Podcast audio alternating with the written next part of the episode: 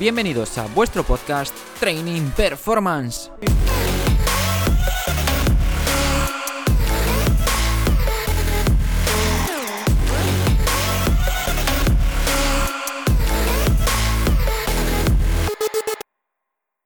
Simplemente para empezar, Estefan, me gustaría que te presentases brevemente, quién eres, de dónde vienes, tus estudios, a qué te dedicas, etcétera. Y nada, un placer enorme para nosotros eh, tenerte hoy aquí.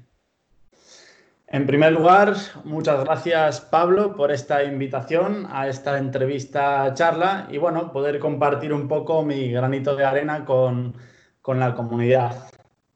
Mi nombre es Estefan, tengo 27 años y he nacido en Bulgaria. Muchas veces cuando digo esto, eh, la gente se sorprende porque tengo un acento puramente español y nadie diría que, que soy de allí. Pero así es, vine aquí a los 12 años, allá por el año 2005, y eh, vine a Pamplona, que es de donde, de donde vengo. Estudié en Pamplona y bueno, tuve dos, tres años un poco turbios en bachillerato. Mm, me imagino que sería por la poca madurez que, que tenía en aquel entonces, pero después ya fui capaz de retomar y de centrarme en, en lo que tenía que centrarme. Estudié gestión comercial y marketing y mmm, que el marketing, bueno, es otra de mis pasiones junto a las ciencias del deporte, que es lo que estoy estudiando a día de hoy. Y bueno, como en Pamplona no había CAFIZ, pues decido estudiar marketing, que, que, bueno, que siempre he jugado al fútbol sala y en Pamplona, bueno, jugaba en un equipo bastante reconocido, que es el SOTA, y como no había CAFIZ y el marketing era otra de mis pasiones, pues bueno, decido estudiar marketing al mismo tiempo que jugaba al fútbol sala en, dicho equipo. Eh, y después, ya cuando tenía 22 años, eh, llega un momento en el que me apetece independizarme y, y, estudiar ciencias del deporte. Varios amigos míos me recomiendan y bueno, me hablan bien de Galicia. Y, y bueno, justo aquí estaba la Vigo, que sí que ofertaba las ciencias del deporte y bueno, cuatro años más tarde, aquí estoy, terminando cuarto año de carrera y haciendo esta entrevista contigo. Sí, sí, súper interesante, la verdad, tu historia. De hecho, me gustaría comentar que, que, bueno, Estefan, tú eres mi compañero de clase ahora mismo, estamos acabando los dos la carrera y la verdad que yo he seguido de cerca tu, tu progresión a lo largo de estos cuatro años, que ahora también hablaremos de ello pero sí que en primero de carrera, eh, la verdad que me sorprendió muchísimo porque veníais de Pamplona, cuatro, cinco, seis incluso compañeros, y, y, es algo bastante, bastante interesante porque no es la única promoción en la que, en la que, la que tenemos nosotros en la que ha venido mucha gente de Pamplona. Igual es algo que, que tendrían que valorar allí, porque al fin y al cabo la gente de, de Pamplona se tiene que ir a otros lados porque no ofertan esa carrera. Y creo que hoy en día también es muy importante tener esa oferta de estudios. Pues genial, la verdad. Ahora me gustaría que lo principal, por lo que te conoce la gente en redes sociales, es por tu cuenta de Instagram, por Idealtech. Así que simplemente tú expláyate lo que quieras. ¿Cómo, cuándo y por qué surge Idealtech? Vale, en cuanto a lo que has comentado de la universidad, totalmente de acuerdo. Cada año aparecen, bueno, y venimos unos cuantos de Pamplona aquí a, Galicia y será porque Galicia tiene algo, tiene algo que nos llama a todos. Sobre todo, pues eso, la buena comida y, y así la gente también que es encantadora. En cuanto a Idealtech, como bien comentabas, pues mira, en los últimos años he podido viajar, por suerte, a diferentes lugares de Europa y a consecuencia de ello, pues a mí como siempre me ha gustado entrenar, eh, he entrenado en dichos lugares y, he podido ver, digamos, de cerca cómo es el fitness en diferentes lugares y gimnasios de, Europa. Y me he, ido dando cuenta, me he ido dando cuenta en este tiempo de que no se entrena de una manera segura y, y eficiente. Y me explico. Eh, no se tiene en cuenta el ratio riesgo articular y beneficio muscular en los ejercicios y la técnica suele ser lo que más se descuida hoy en día en todas las salas de entrenamiento. Y, bueno, todo el mundo yo creo que se pregunta cuántas repeticiones tenemos que hacer de un ejercicio, cuántas series, con cuánta frecuencia trabajarlo, Pero mm, yo creo que desafortunadamente muy pocos nos preguntamos cómo hay que hacer este ejercicio, cómo lo ejecutamos de una manera correcta que no suponga, digamos, em, riesgo articular y, podamos llevar a cabo el programa, la rutina, etcétera, a lo largo del tiempo. Y bueno, como a mí me apasiona la anatomía, la biomecánica y demás, pues decido que ahí hay un pequeño nicho donde, donde yo puedo ayudar a, la comunidad con, mis conocimientos, compartiéndolo en redes sociales para que, bueno, se entrene de una forma más segura y, eficiente. Entonces, así es un poco como nace todo. ¿Dónde nació? En Italia, porque justo hace un año eh, yo estaba de Erasmus en Italia y, bueno, he de decir que mi Erasmus no fue no fue el típico Erasmus, ¿no? Que muchas veces las personas van de Erasmus y, cuando dices que ha sido de Erasmus piensan en, bueno, pues fiesta, poco estudio, eh, ligues, etcétera. Y yo, bueno, puedo decir lo mismo, que bueno, yo estaba con novia, por tanto no fue un Erasmus como, como los de otras personas y es ahí donde decido comenzar este pequeño proyecto y, así. Además, yo creo que tú también estuviste de Erasmus, ¿no? Y al final sabes un poco, y creo que puedes estar en cierto modo de acuerdo con esto, porque al final yo creo que tú también aprovechaste muy bien el año de, Erasmus. No solo fue salir y demás, sino que aprovechaste para estudiar, formarte y, y demás, ¿no? Sin duda, sin duda. Totalmente de acuerdo. Pues muy interesante, la verdad, sobre todo lo de, lo de que hayas empezado, que hayas querido arrancar tu marca, todo lo que representa, en intentar divulgar la técnica, en este caso, sobre lo que decías tú, que hay mucho, mucha diferencia entre el riesgo que se puede ganar a costa de ese riesgo, sobre todo en salas de fitness. Y sin duda lo del, lo del Erasmus, que hayas arrancado y que hayas aprovechado ese año es, es la verdad que muy, muy, muy interesante, muy importante y es algo que yo creo que toda la gente que se va de Erasmus debería de intentar hacer. Tampoco creo que haya que limitarse a solo estudiar, solo estudiar, solo estudiar, sino viajar, pero aprovechar también el tiempo a lo que te gusta. Y en tu caso, las ciencias del deporte, la, la biomecánica, la anatomía, etcétera. Y ahí has, has tenido tu, tu, momento, tu oportunidad. Sí, exactamente. Además, bueno, no todo ha sido formación y estudio, también ha sido viajar y salir, pero en mayor medida lo primero. Genial, genial. Pues la verdad que has aprovechado, has aprovechado bien, sin duda, el, año fuera. Y relacionado con esto de, de Idealtech, de cómo nace y demás, ¿realmente crees que existe la técnica ideal, la técnica perfecta? Bueno, eh, yo creo que sí que existe la técnica perfecta, pero con, con algunos matices. Y me explico. Cada persona al final es un mundo. Y cuando vamos a trabajar con alguien, Mm, tenemos que valorar a esa persona y tener en cuenta todas sus características, pues ya sean físicas, fisiológicas, biomecánicas, anatómicas, etc. Y en base a todas estas características, nosotros seleccionamos un ejercicio u otro. Cuando se hace esta valoración, ya hablamos de una técnica ideal para un sujeto en concreto. Es decir, existe la técnica ideal pero no es una técnica ideal para todo el mundo, no es algo general, sino que es una técnica perfecta, ideal, para ese sujeto en concreto, en base a lo que digo, todas sus características fisiológicas, anatómicas y biomecánicas.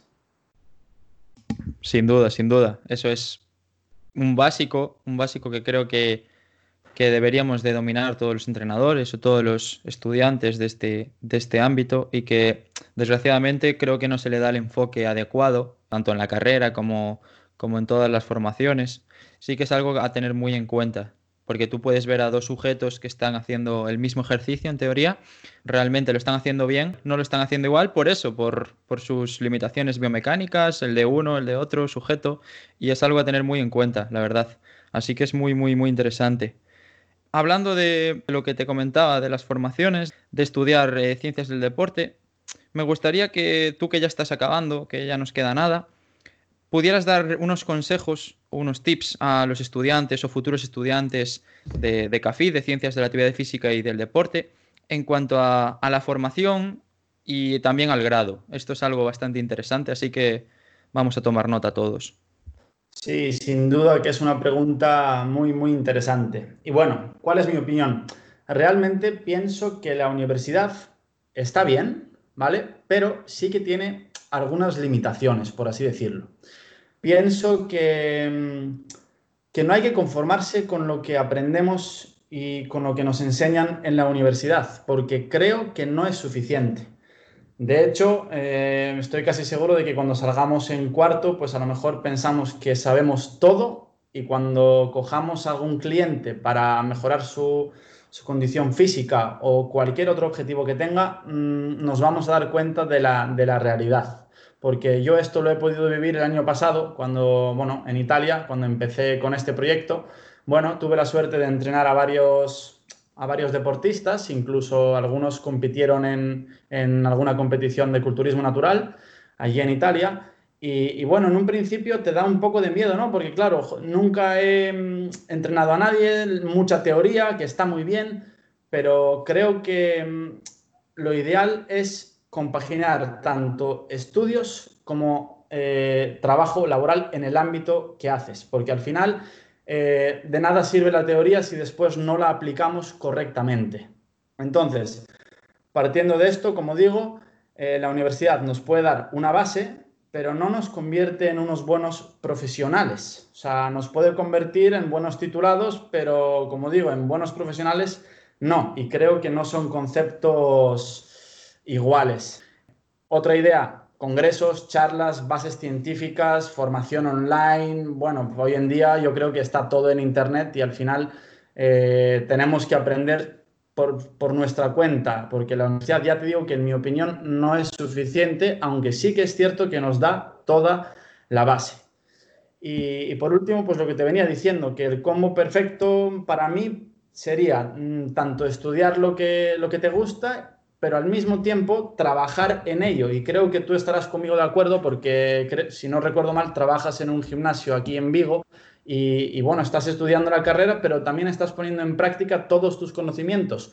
Por tanto, em, creo que es lo ideal tanto para el aprendizaje como para el crecimiento del atleta o, en tu caso, pues em, en ti como, como profesional de esto, porque hay una frase que, bueno, que la tengo siempre en mente, que es que la teoría es necesaria, pero la práctica es imprescindible para ser un buen profesional. Así que esa es un poco mi opinión en cuanto a, a este tema. Buenísima, buenísima esa frase final y estoy al 200% de acuerdo contigo. Como bien decías, ahora mismo sí que Estoy trabajando, he estado cuarto de carrera trabajando, he estado desde segundo formándome de forma externa, lo que tú contabas, eh, certificados, cursos, webinars, congresos. Tú también has ido a bastantes congresos, incluso a los de Power Explosive, que seguro que coincidimos que es de lo, de lo mejorcito en nuestro sector en cuanto a divulgación en redes. Sin duda. Y, y estoy totalmente de acuerdo. Yo creo que una persona cuando acaba la carrera, si ya tiene un mínimo de práctica, de experiencia. Ya no te digo que sea de forma laboral 200%, pero lo que decías tú, pues entrenar a, alguien, aconsejar a alguien, aunque no sea de forma totalmente oficial, el ver que realmente lo que has aprendido se puede o no se puede llevar a la práctica, yo creo que es algo básico que se debería de hacer, sin duda, sin duda alguna. Ahí tienes toda la razón. Pues sí, estoy totalmente de acuerdo contigo porque eso, al final, si la teoría está muy bien, pero claro, hay que ponerla en práctica y a veces la teoría, según el contexto, puede encajar o no puede encajar tanto y hay que saber leer la situación, el deportista, sus objetivos, sus características, un poco todo. Y lo mejor al final es, pues, teoría y práctica. El combo perfecto para mí sería ese y, bueno, que, que se empiece a trabajar en la materia cuanto antes. Exacto. Yo creo que ahora eh, por lo menos la gente que estoy conociendo que está en nuestro grado, eh, hablando de la, de la UBIGO, sí que está empezando ya en segundo carrera, en tercero de carrera, ya a meterse en el mundo laboral, ya sean en algún equipo de preparación física, en algún eh, gimnasio, al, tener antes el ciclo superior, el TAFAZ, etcétera, y es algo bastante, bastante interesante porque realmente el sector lo necesita, necesita gente titulada y gente con formación oficial, que eso lo hablaremos eh, más tarde. Exacto. Bueno, eh, hablando de, de Ideal Tech de nuevo, En cuanto a las redes sociales, tú divulgas en Instagram, tienes una cuenta bastante consolidada a lo largo de, estos últimos meses, ha ido creciendo de manera exponencial. Y bueno, nosotros que ahora estamos empezando con Training Performance, eh, la verdad que vemos a, la cuenta de, de Stefan y de Altec como un ejemplo, la verdad, en cuanto a hacer las cosas bien, hacer las cosas con cariño, con evidencia científica detrás. Y me gustaría preguntarte, en cuanto a las redes sociales, si son relevantes hoy en día en el ámbito profesional para entrenadores y si puedes dar algún consejo a los que se están iniciando en las redes sociales. Eh, sí, estoy mm, convencido al 100% de que el mundo digital, el mundo online, eh, es el futuro. Y me explico. Llevamos literalmente poco tiempo con, con Internet en comparación con la historia de la humanidad. Por tanto, yo creo que el mundo online está todavía, como quien dice, en pañales y tenemos grandísimas oportunidades de, darnos a conocer, de dar a conocer nuestros productos o de dar a conocer nuestros servicios al mercado, a la comunidad. Por tanto, mm, creo que todo entrenador, y ya no solo entrenador, porque imagino que si nos escucha alguien, pues no todo el mundo será entrenador, a lo mejor hay fisios, nutricionistas o incluso ya cualquier otra profesión. Creo que casi todo el mundo, por no decir todo el mundo, debería tener una red social donde mm, comparta el trabajo que realiza, porque al final yo lo veo como una especie de, currículum súper personalizado, porque hoy en día eh, nosotros vamos a cenar a algún sitio y lo primero que hacemos es buscar mm, cuáles son las opiniones de ese sitio, ya sea un restaurante o, para comer por allí o lo que sea. Entonces, Internet, digamos que es eh, nuestra carta de presentación como entrenadores, nutricionistas, fisios, etcétera. Y de ahí, en mi opinión, la importancia de tener, mm, pues eso, unas, unas, redes sociales cuidadas y también, pues, compartir tus conocimientos con, la comunidad. Y en cuanto a consejos, bueno, eh, ¿qué te podría decir? Creo que la experiencia que tengo de ver un poco, pues bueno, a conocidos, amigos y demás, es que cuando se comparte contenido se, trata de abarcar muchos ámbitos. Y creo que eso, desde mi punto de vista, es un pequeño error, porque nuestra ciencia, la ciencia del deporte, es muy amplia. Entonces no podemos ser expertos y muy buenos en todo. Por tanto, creo que sería mejor centrarse en un pequeño nicho o en, una rama, en un tema de, nuestra, de nuestras ciencias y intentar ser lo mejores posibles en ese, en ese tema concreto y aportarle a la comunidad algo en ese tema. Y no eh, hablar pues bueno de mil cosas al mismo tiempo porque al final no hay una diferenciación. Al final en el mercado pues hay miles de personas y, si no nos especializamos en un nicho pequeño eh, y somos bastante buenos en ese nicho, digamos que pasamos desapercibidos, porque hay tanta competencia ahí fuera, si queremos abarcar todo, que no, que no podemos llegar a, la comunidad que nos gustaría llegar. Así que mi consejo sería ese, coger un tema en el que somos buenos y tratar de ser lo mejores posibles y hacer que ese mensaje llegue a la comunidad y seguir, y, y seguir y ser constantes, porque también mucha gente, pues bueno, empieza unos dos, tres meses y lo acaba dejando de lado. Entonces yo creo que hay que elegir un nicho, hacerse bueno e ir compartiendo. Y después ya es rodar e ir ajustando según si va gustando o no va gustando eh, lo que se va compartiendo.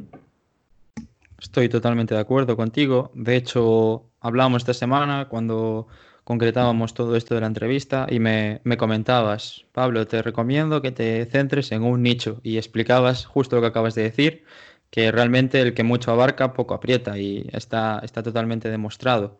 Y también me ha, gustado lo de que las redes sociales son tu currículum, porque de hecho algo, esto es algo que eh, mucha gente no sabe, pero de hecho en el centro en el que estoy trabajando ahora, yo presenté un currículum en el que en la, en la presentación era como que escribía mi Instagram y incentivaba al que me estaba haciendo el proceso de selección a que entrase en mi Instagram. De hecho, llegué a la entrevista y ya habían visto mi Instagram en el que por aquella yo divulgaba, compartía mis entrenamientos, infografías y demás, que tanto LinkedIn como otras, como otras eh, plataformas sí que están ahí y seguirán estando, pero lo de las redes sociales, yo creo que ahí tienes toda la razón del mundo, son el mejor currículum.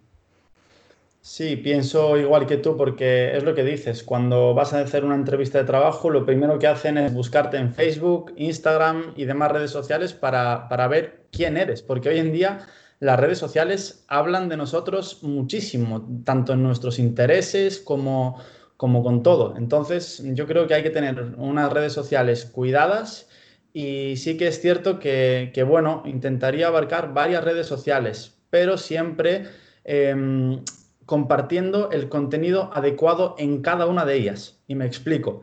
A lo mejor en Instagram pueden funcionar muy bien infografías o vídeos cortos, pero claro, si nos vamos a YouTube, no vamos a hacer vídeos cortos o infografías, porque YouTube, a la gente cuando se mete en YouTube necesita ver vídeos más bien largos porque les gusta, se lo toman casi como una, como una serie o, ven pues vídeos más bien largos, 10, 15, 20 minutos o incluso a veces más. Por tanto, yo soy partidario de trabajar varias redes sociales, pero que en cada una, eh, siguiendo la idea, ¿no? Por ejemplo, la, la, esencia de la marca, o en mi caso, por ejemplo, ¿no? La técnica de los ejercicios, pues bueno, yo ya sé que en Instagram puedo crear infografías, puedo hacer vídeos cortos, pero sé que si hago un vídeo de 12 minutos, probablemente muy poca gente vea ese vídeo. Entonces, quizá si quiero hacer un vídeo de 12 minutos, lo colgaría en YouTube, pero siempre respetando mi temática y mi tema concreto. Y si me voy a TikTok, pues sé que la gente allí, que bueno, ahora últimamente TikTok está teniendo una pegada brutal, sé que la gente en TikTok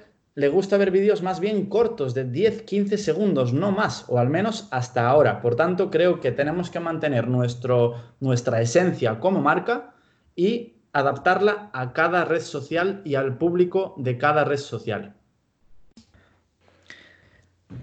Eh, me gustaría eh, volver al tema de las ciencias del deporte y hablar un poquito de, bueno, un tema que está, en, está a la orden del día últimamente, ahora que estamos eh, confinados todavía, empezando a ver la luz, pero confinados, y es el intrusismo laboral en nuestro sector, en el sector del, del deporte.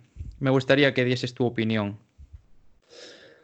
Vale, mm, la verdad que es un tema muy, muy delicado y más últimamente porque, como bien dices, eh, el COVID-19 pues, bueno, nos ha obligado a estar encerrados y, bueno, han salido entrenadores hasta debajo de las piedras, literalmente además.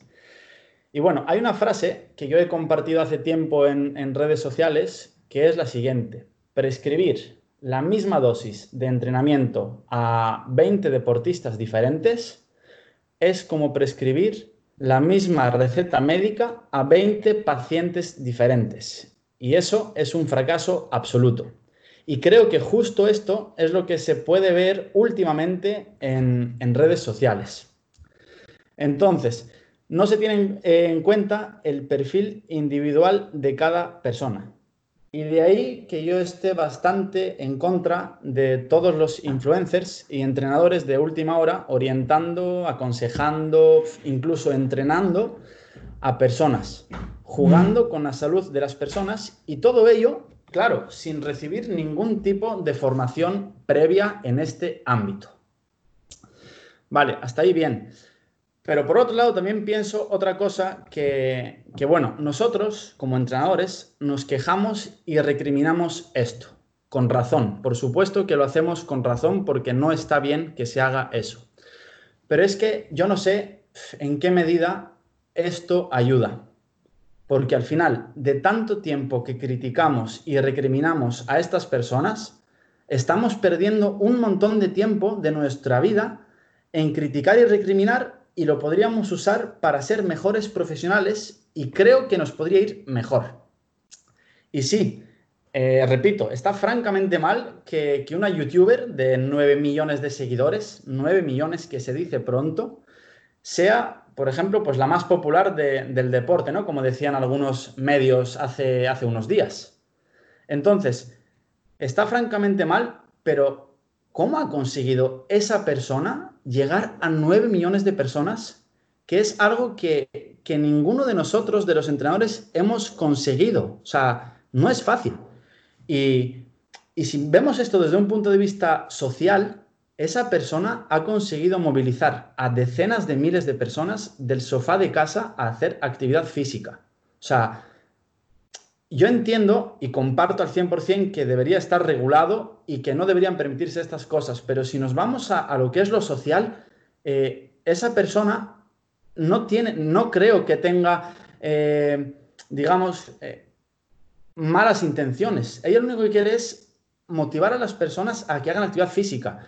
y bueno, la idea con la que me quedo es que deberíamos, por supuesto, defender lo nuestro, de que no está bien, pero no criticar y recriminar tanto, sino invertir todo ese tiempo en aprender, en ser mejores profesionales y en ver qué está haciendo eh, el influencer de turno para que cojamos ideas y nosotros un día lleguemos a ser pues como él o mejores que él, porque claro, no es fácil eh, conectar con nueve millones de personas. ¿Cómo es posible eso? Que una persona eh, conecte con nueve millones de personas y, y tenga esa fidelización de los clientes. Entonces yo creo que no debemos criticar tanto y sí invertir más tiempo, no en críticas, sino en aprendizaje, para que el día de mañana nos vaya mejor a todos y sin duda apoyarnos entre todos los profesionales del deporte. Esa es un poco mi opinión en este tema. Lo has explicado eh, fenomenalmente. Ahora hay mucha, mucha gente, mucho, mucho profesional de nuestro sector que se está excusando. No, no hay regulación, es inconcebible que una persona sin estudios esté movilizando a tanta gente. Y yo lo hablaba el otro día con otro estudiante y llegábamos a la conclusión de que si alguien que no tiene tus estudios es capaz de movilizar a tanta gente, es que tú también tienes que empezar a hacer algo. Porque si alguien, alguien sin, tus recursos de formación, sin tu feed o lo que sea en la biografía de, Instagram ha llegado a, todo eso es porque uno sabe vender más que tú, sabe eh, divulgar eh, mejor, que no quiero decir que el contenido sea mejor, sino que sabe divulgar de mejor forma, hacer llegar de forma más cercana, de forma más veraz a la, gente que, que la sigue o incluso es capaz de de motivar más a la gente que, la sigue, que la ve por las redes sociales. Claro, pues básicamente esa es mi opinión, invertir el tiempo que tenemos eh, no tanto en criticar, porque a veces creo, es que creo que las críticas que hacemos vienen casi hasta de la envidia. O sea, y eso está francamente mal. O sea, debemos invertir el tiempo no en envidiar, no en criticar, porque yo no sé, ya te digo que no sé en qué medida puede ayudar que nosotros bombardeemos constantemente, pues en redes sociales, con post o con Insta Stories, con lo que sea, que alguien está lucrándose a base de, yo no sé en qué medida esto puede ayudar realmente. Podemos concienciar, es cierto, pero creo que deberíamos invertir más tiempo en formarnos, en aprender de los, de, por desgracia, de los influencers que, que llegan a tantísima gente, porque algo han hecho bien para llegar a tanta gente y es algo que nosotros no hemos conseguido hacer. Por tanto, en ese aspecto debemos aprender de ellos, en el aspecto del marketing, de, la fidelización, como he dicho antes, de, llegar a la gente y de conectar con la gente, de conectar con su audiencia. Y, lo dicho, no criticar tanto y, aprender, aprender más y observar más. Ahora me gustaría pasar a, a una segunda parte un poquito más, más corta, tres, tres, cuestiones simplemente un poquito más personales. Y me gustaría empezar por eh, qué tres libros eh, recomendarías eh, sobre entrenamiento, sobre desarrollo personal, sobre redes sociales. Vale, pues bueno, en mi estancia en Italia mm, tuve la suerte de conocer a, a varios divulgadores allí en Italia y, bueno, conocí el libro de, Andrea Roncari que, se titula Project Invictus. Es un libro, bueno, son dos tomos, que uno es de miembro inferior y otro es de miembro superior. Es un libro en italiano, no sé si está en inglés o, o en español. En español lo dudo, en inglés no lo sé, pero son dos libros que recomiendo a todo entrenador si quiere entender mejor la biomecánica, porque ya te digo, son libros que hablan de la anatomía aplicada al fitness, la biomecánica aplicada al fitness, que es un libro que me ha ayudado muchísimo. Luego, otra, otro libro, por ejemplo, de desarrollo personal, pues bueno, em, podría ser Hazla en Grande, de Gary Vee es un libro tanto de desarrollo personal como de redes sociales. Eh, lo terminé hace poco, en esta cuarentena aproveché para leer y lo terminé.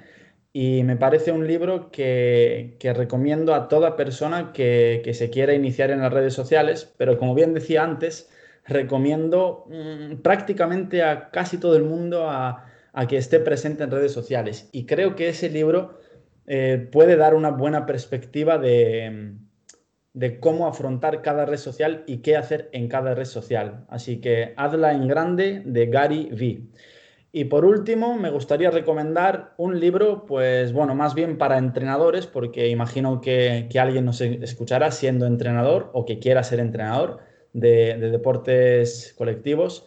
Y bueno, es un libro de un profesor nuestro, de Carlos Lago. El libro es Cortita y al pie, que sinceramente es uno de los mejores libros que he leído para, para ser o intentar ser buen entrenador. Y me explico, son consejos, bueno, imagino que tú ya lo has leído, pero para la gente que, no lo ha hecho, son consejos eh, de, no sé, página y media, dos páginas, que son, eh, lo puedes leer perfectamente antes de ir a entrenar, ya sea un equipo de fútbol, de baloncesto, de fútbol sala, balonmano, el deporte que sea. Y son consejos que puedes leer y aplicas al instante. Y a mí los libros que son prácticos me encantan. O sea, son libros que lees y ya puedes aplicar y eso vale muchísimo. Así que esos serían los tres que, podría aconsejarte.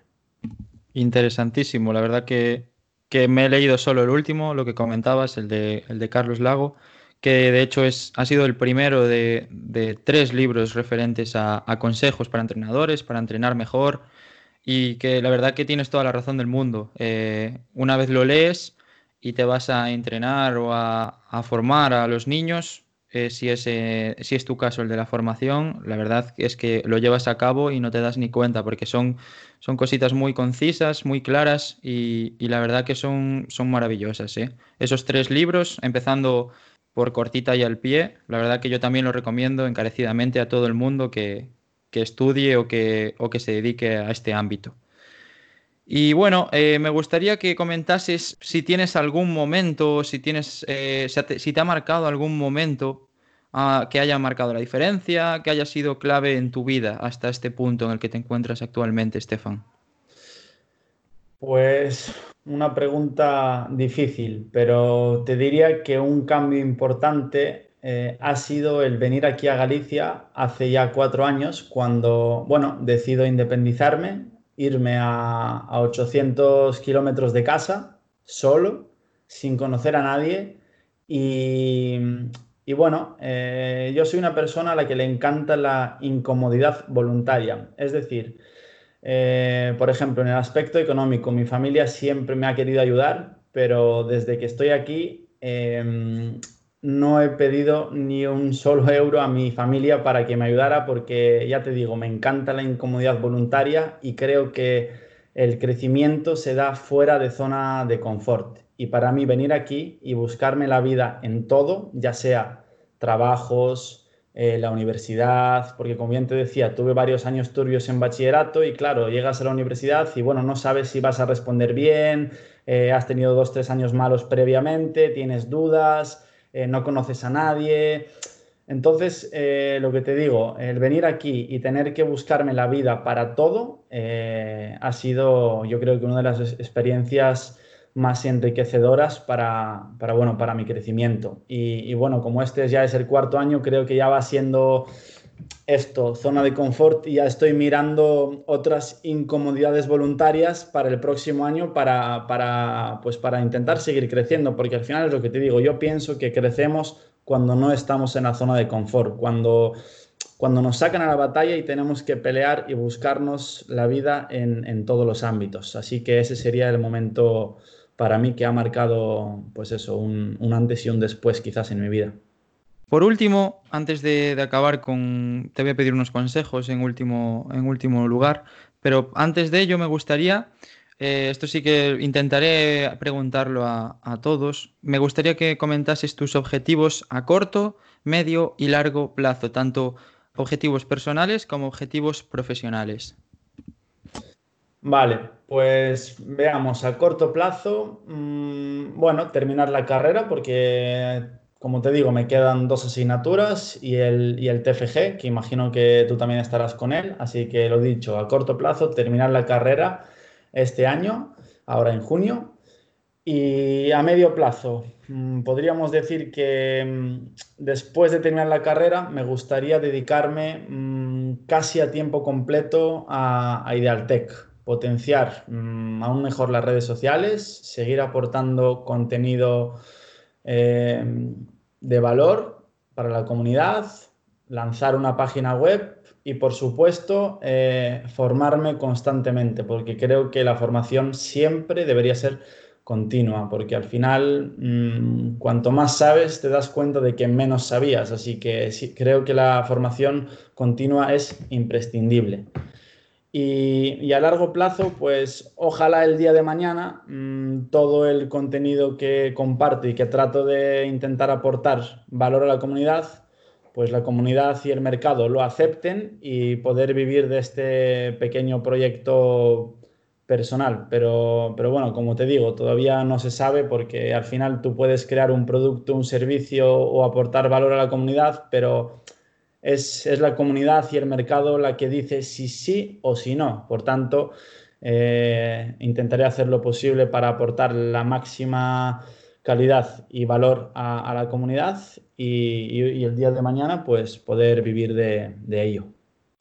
Genial, genial. Sin duda, este, este último cuatrimestre que teníamos clase, estábamos en una asignatura que se llamaba Marketing y Dirección de Empresas, en la que estábamos tres alumnos solos con el profesor y tú y yo éramos dos de ellos, que íbamos allí por las mañanas, eh, los viernes a las 10 de la mañana, los tres solos, y sí que me acuerdo que comentaba contigo de, joder, tío, pero no va a hablar nada de emprendimiento, de cómo desarrollar tu idea, tu marca, etcétera. Y yo creo que si tú eh, ya tenías ese hambre cuando nos lo tenían que explicar en teoría o que incentivar a llevar a cabo nuestra idea, yo creo que si, sigues dándole caña como hasta ahora, eh, sin duda alguna eh, vas a llegar a, poder al menos meterte ahí entre los mejores, eso sin duda.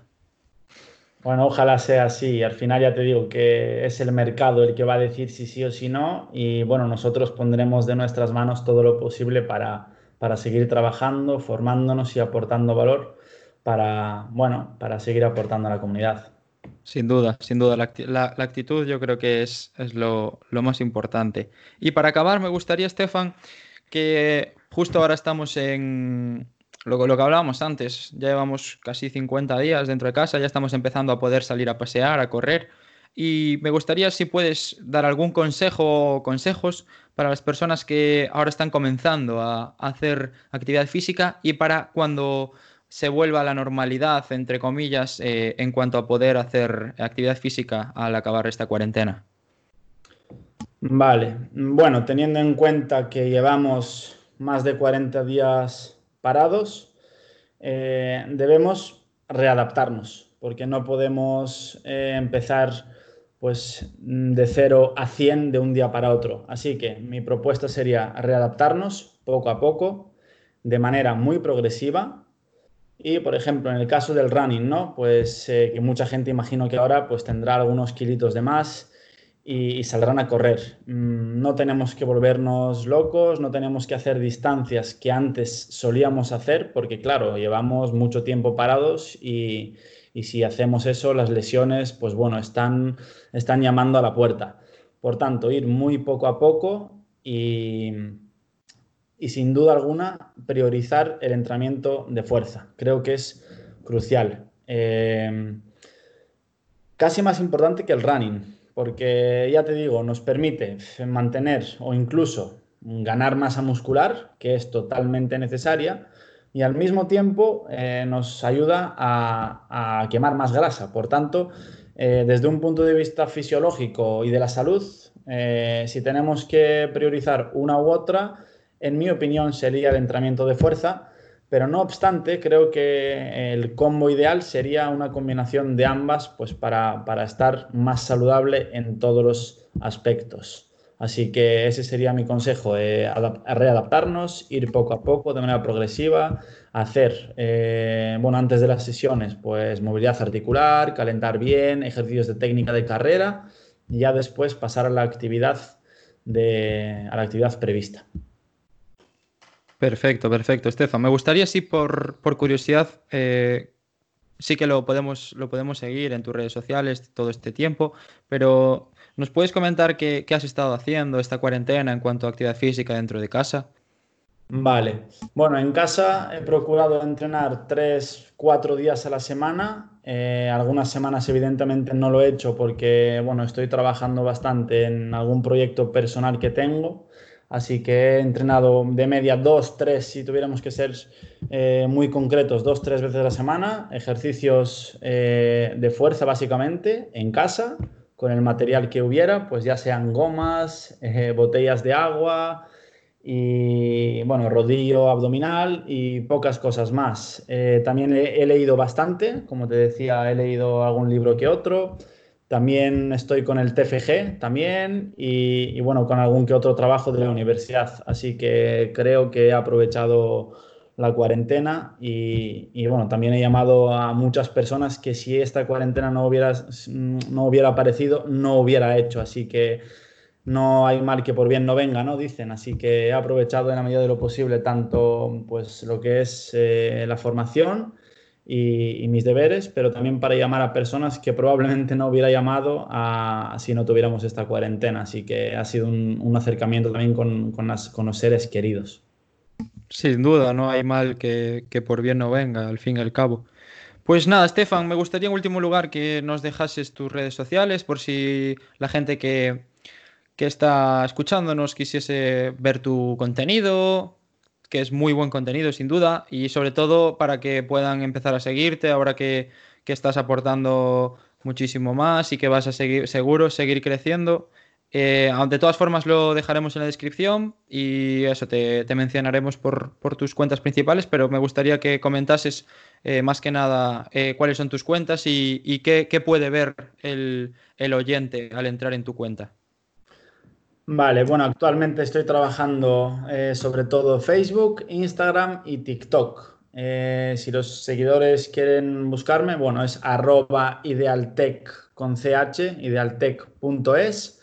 Y bueno, el contenido que pueden encontrar sería básicamente lo que decía al principio. Eh, he cogido el nicho, bueno, el tema de la técnica y trato de aplicar la biomecánica a, diferentes ejercicios y mm, comparto ejercicios Mm, beneficiosos, ¿vale? Desde un punto de vista del riesgo articular y el beneficio muscular, como decía. Así que para entrenar con seguridad, de manera eficiente y, evitar o disminuir la probabilidad de lesión, es prácticamente el, contenido que, se puede encontrar en, en, las redes sociales. Y bueno, en un futuro tengo previsto también abrir YouTube y quizás alguna otra red social y una página web, pero eso ya más bien a medio plazo, como, como decía antes.